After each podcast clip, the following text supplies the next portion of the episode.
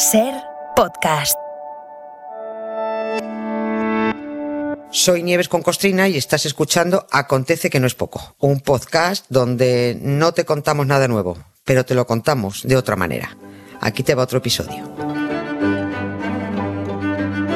Hola, 25, 50 años y Bollero 69, Nieves, ya lo has escuchado antes, ¿no?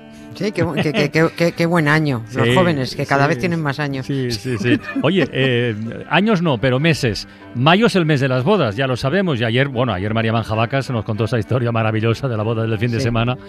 Pero esto de las bodas en mayo no viene de ahora. Y de hecho la historia lo confirma, porque tal día como hoy, 4 de mayo, pero de 1690, se casó Carlos II el hechizado. Se casó en segundas nupcias, que alguien dirá, bueno, ¿y qué tiene eso de especial?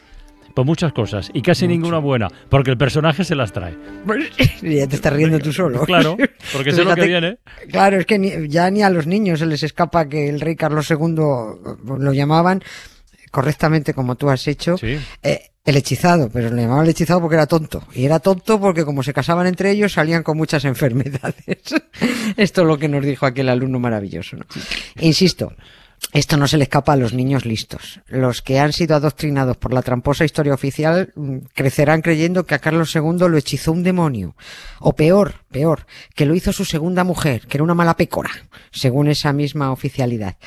Porque no vamos a echarle al propio rey la culpa de su impotencia. Mm. Hombre, por favor. O, no, no le vamos a echarle la culpa de tener un solo huevo y encima atrofiado, ¿no? Y de ser una piltrafa con patas, con el ADN podrido de tanto cruce de primos con primas, de tíos con sobrinas, en fin. Si hay una esposa al lado, mejor la culpamos a ella.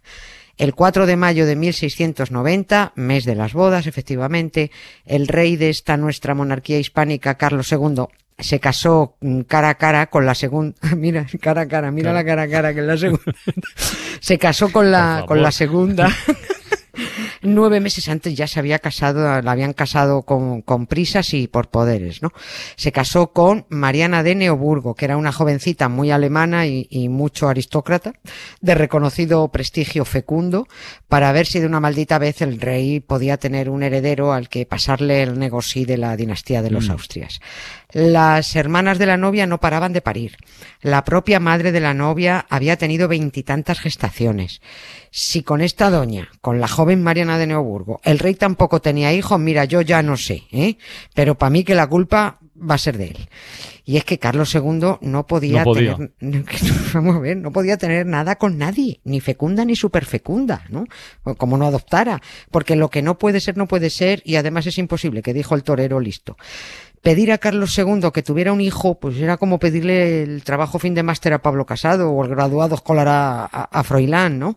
Que no, que de donde no hay no se puede sacar. Porque te advierto que me cansé Que hasta los tontos tenemos Y esta vez voy a acertar aunque sea de rebote Porque te he perdonado Pero hasta los tontos tenemos tope Y esta vez voy a acertar aunque sea de rebote A ver, has dicho que, que al hechizado lo casaron con prisas. ¿Cuánto tiempo hacía que se le había muerto la primera mujer a Carlos II? Pues, eh, ¿Cuánto cinco- tiempo estuvo viudo? Eh, cinco o seis meses. No más, eh, nada, muy poco, ¿no? Hasta que lo casaron por, por poderes, porque es que había que trincar una nueva esposa cuanto antes y que se pusieran a la, a la faena conyugal. Es que con este hombre no había tiempo que perder ya. Entre que estaba muriéndose todo el rato, prácticamente desde que nació, y que se le acababa el tiempo y, y la salud para tener heredero, todo tenía que ser a toda leche, ¿no? La primera esposa fue María Luisa de Orleans, muy mona y muy francesa, y con ella estuvo casado pues 10 años, fue mucho Mm. tiempo, ¿eh? Alguna vez lo hemos comentado. A, a esta pobre es a la que los malababas de los que se dedicaban a sacar coplas, los memes de entonces, Sí. le de- sí, porque eran- no, había, no, había, no había memes, pero había esto, ¿no? Le dedicaron aquella copla de París, bella flor de lis, en aflicción tan extraña. Si París, París a España, si no París, a París, ¿no? Claro, era, era decirle, bonita, Sí. Que a ti solo te hemos traído a la corte a que tengas hijos, Claro. que es para lo único que sirven las consortes, todas, ¿no? Hasta las que se creen especiales sirven para eso, para parir, para nada más. No está claro de qué murió la, la consorte María Luisa de Orleans. Se habló de veneno, pero sí, pero no está confirmado. Es que había que quitarla de en medio, se cree. Lo que sí está claro es que después de 10 años de matrimonio y sin hijos, alargar aquello era absurdo. Mm. Y encima la acusaban abiertamente de no querer tener hijos, de impedirlo deliberadamente. Si se deshicieron de ella ella o no, la verdad no se sabe, no se puede confirmar ahora, ¿no? Puede que muriera de una peritonitis, pero tampoco esto se, se ha confirmado. Dejémoslo en que se murió de golpe Oh. y que la máquina cortesana se puso a buscar otra esposa a todo meter, pero bueno, con antecedentes paridores, muy paridores. Pero, muy pero paridores. escucha, escucha, ¿qué, qué has hecho que has dicho antes de que la, la propia re- la primera esposa, ¿eh? la propia reina, ponía María Luisa, impedimentos sí. para tener hijos? Ah, ah, Esto era una tontería, eh, pero es que, el- porque además las primeras interesadas en parir eran las reinas. Por su propia supervivencia, lo primero, y por prestigio, porque daban un hijo a la corona, ¿no? Pero a María Luisa de Orleans se la acusó de ser estéril por, por montar mucho a caballo, dice que montaba mucho a caballo y que, y, y que eso impedía que se quedara embarazada. Se la culpó de tomar abortivos para impedir embarazos. Se la obligó a realizar unas peregrinaciones absurdas a visitar estatuas de vírgenes y cristos tuvo que venerar reliquias de momias como el supuesto San Isidro o la pierna de Santiago de Alcalá. Bueno, fue tremendo. Y en este plan estuvo la mujer hasta que se murió de repente, no se sabe de qué. Por supuesto, nadie se planteó en ningún momento que la responsabilidad fuera del Virria de Carlos II. Pero el caso es que llegó la segunda boda con Mariana de Neoburgo, prima del novio, con lo cual menos mal que de ahí tampoco iba a salir nada, porque es que lo que saliera también sería otra piltrafa, ¿no? El problema de esta nueva esposa de la alemana es que tenía más carácter que la otra. La anterior era más dócil y eh, se plegó mucho más al mangoneo de, de la suegra, de la madre de Carlos II, de, de- de Mariana de Austria. Porque, ojo, la madre de Carlos II fue para echarla de comer aparte. Fue, era tremenda la tía. La nueva esposa chocó con la suegra desde el primer momento. Ya dice el Papa que cuidado con la suegra. Sí, sí. Sí, sí, sí, sí. Perdón. Echa leña al fuego. Méteme al papa en esto y verás cómo salimos. Bueno, pues dijo, dijo ella, eh, Mariana de Neoburgo, con, con la suegra, o agarro yo las riendas, o esta mujer me come, mi suegra me come, ¿no? ¿Cómo puedo poner freno yo a esta arpía y, y- y a la vez teniendo al rey comiendo de mi mano, ¿no? Pues haciéndome la embarazada.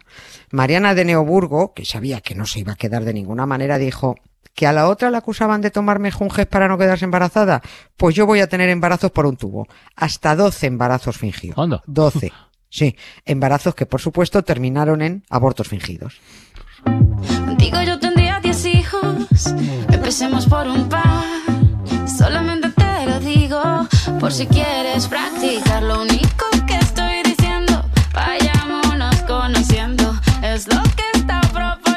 capacidad de sorpresa cuando te escucho es inagotable, Nieves. Oye, historia eh, ya, ya, joder. Eh, ¿cu- ¿Cuándo empezaron a difundir lo de que Carlos II estaba hechizado? ¿El bulo el este? Sí, pues cuando el tiempo empezó a premiar ya de Ya. mala manera, ¿no? Cuando se vio que no prosperaba ningún embarazo de la reina, pues no podían, porque no existían, ¿no? Cuando las enfermedades ya atacaban al rey por todos los flancos. Este hombre estaba hecho polvo. Cada vez tenía, sufría unos episodios de gastroenteritis más graves. Cada vez estaba más temblón. Si se calmaba un achaque aparecía otro. Ahí fue cuando alguien tuvo la sospecha de que quizás, quizás, tantos males, tanta mala suerte con mujeres tan poco paridoras, pues solo podía deberse a una actuación diabólica, ¿no? Pero ese bulo mm, solo formaba parte de, de una gran farsa, ¿no? Hasta los que lo hicieron correr, hasta ellos mismos sabían que el problema estaba donde estaba, si lo sabían, ¿no?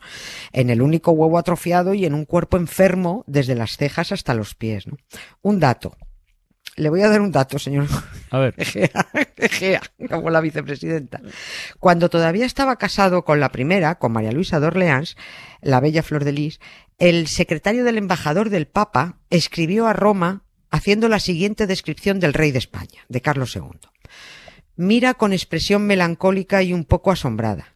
Si no anda, no puede tenerse en pie como no sea apoyándose contra una pared, una mesa o alguna persona. Es tan débil de cuerpo como de espíritu. De vez en cuando no deja de dar muestras de inteligencia, memoria y cierta agudeza, pero lo corriente no es eso. Ordinariamente se muestra abúlico, apático e insensible, torpe e indolente, y parece que está atontado. Puede hacerse de él lo que se quiera, porque carece de voluntad propia. Joder, qué retrato pobre, ¿no? Sí, sí, claro, pero es que era, esto lo que teníamos, ¿no? El alumno del cole de Murcia, que respondió en el examen de su profe Pedro Conesa, que Carlos II era tonto, pues lo clavó. Lo clavó. Y sin saber que el primero que lo había llamado atontado fue el secretario del nuncio papal 330 años antes, ¿no? Y como era eso, pues un atontado, en cuanto llegó a sus oídos, a los propios oídos del rey, que podría estar poseído por el diablo, pues ¿para qué queremos más? Luego le dijeron, no, no estás endemoniado, estás hechizado, Mm. tu mujer te ha hechizado, ¿no? Lo que está claro que a este pobre le manejaba a todo el mundo y se quería todo, ¿no? Claro. Todo, todo, estaba, estaba, estaba, mm, Carlos II, esto es cierto, estaba abducido por la religión totalmente. Como dijo el cínico del secretario papal, carece de voluntad propia, es verdad.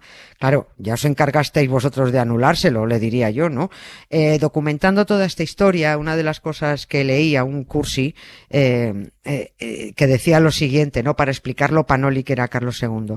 Decía, leyendo la documentación, decía, la cendrada fe del rey lo convirtió en una persona muy permeable a las admoniciones de sus confesores. Ya, ya se entiende. O sea, que chorrada es esta, ¿no? Eso está. Todo tan rebuscado es para evitar decir lo que de verdad pasó, que la enfermiza beatería de Carlos II provocó que se creyera todas las mentiras que le contaban los, los curas, ¿no? Venía uno y le decía, el demonio te impide tener hijos, y el pavo se lo creía y, y acababa suplicando que lo exorcizaran, ¿no? Que me exorcicen, que me exorcicen, ¿no?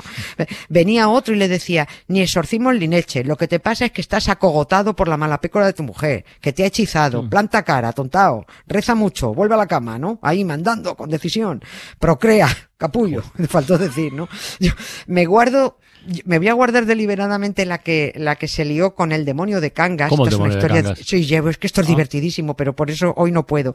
Era un demonio muy cachondo que había en Asturias, que había poseído a unas monjas muy jaraneras y que se supone también había poseído a Carlos II. Un fraile que se llamaba Froilán, por cierto, Sí. que se empeñó en someter a un interrogatorio al demonio asturiano, interrogatorio que está documentado y es un desquicie total. A todo esto con el Consejo General de la Inquisición por el medio, la reina que se fue a por los curas que la habían acusado de haber embrujado a su marido, en fin, una maravilla de verdad. El tremendo pollo que se montó en la corte es para contarlo despacio y va a costar creerlo, pero esto es España.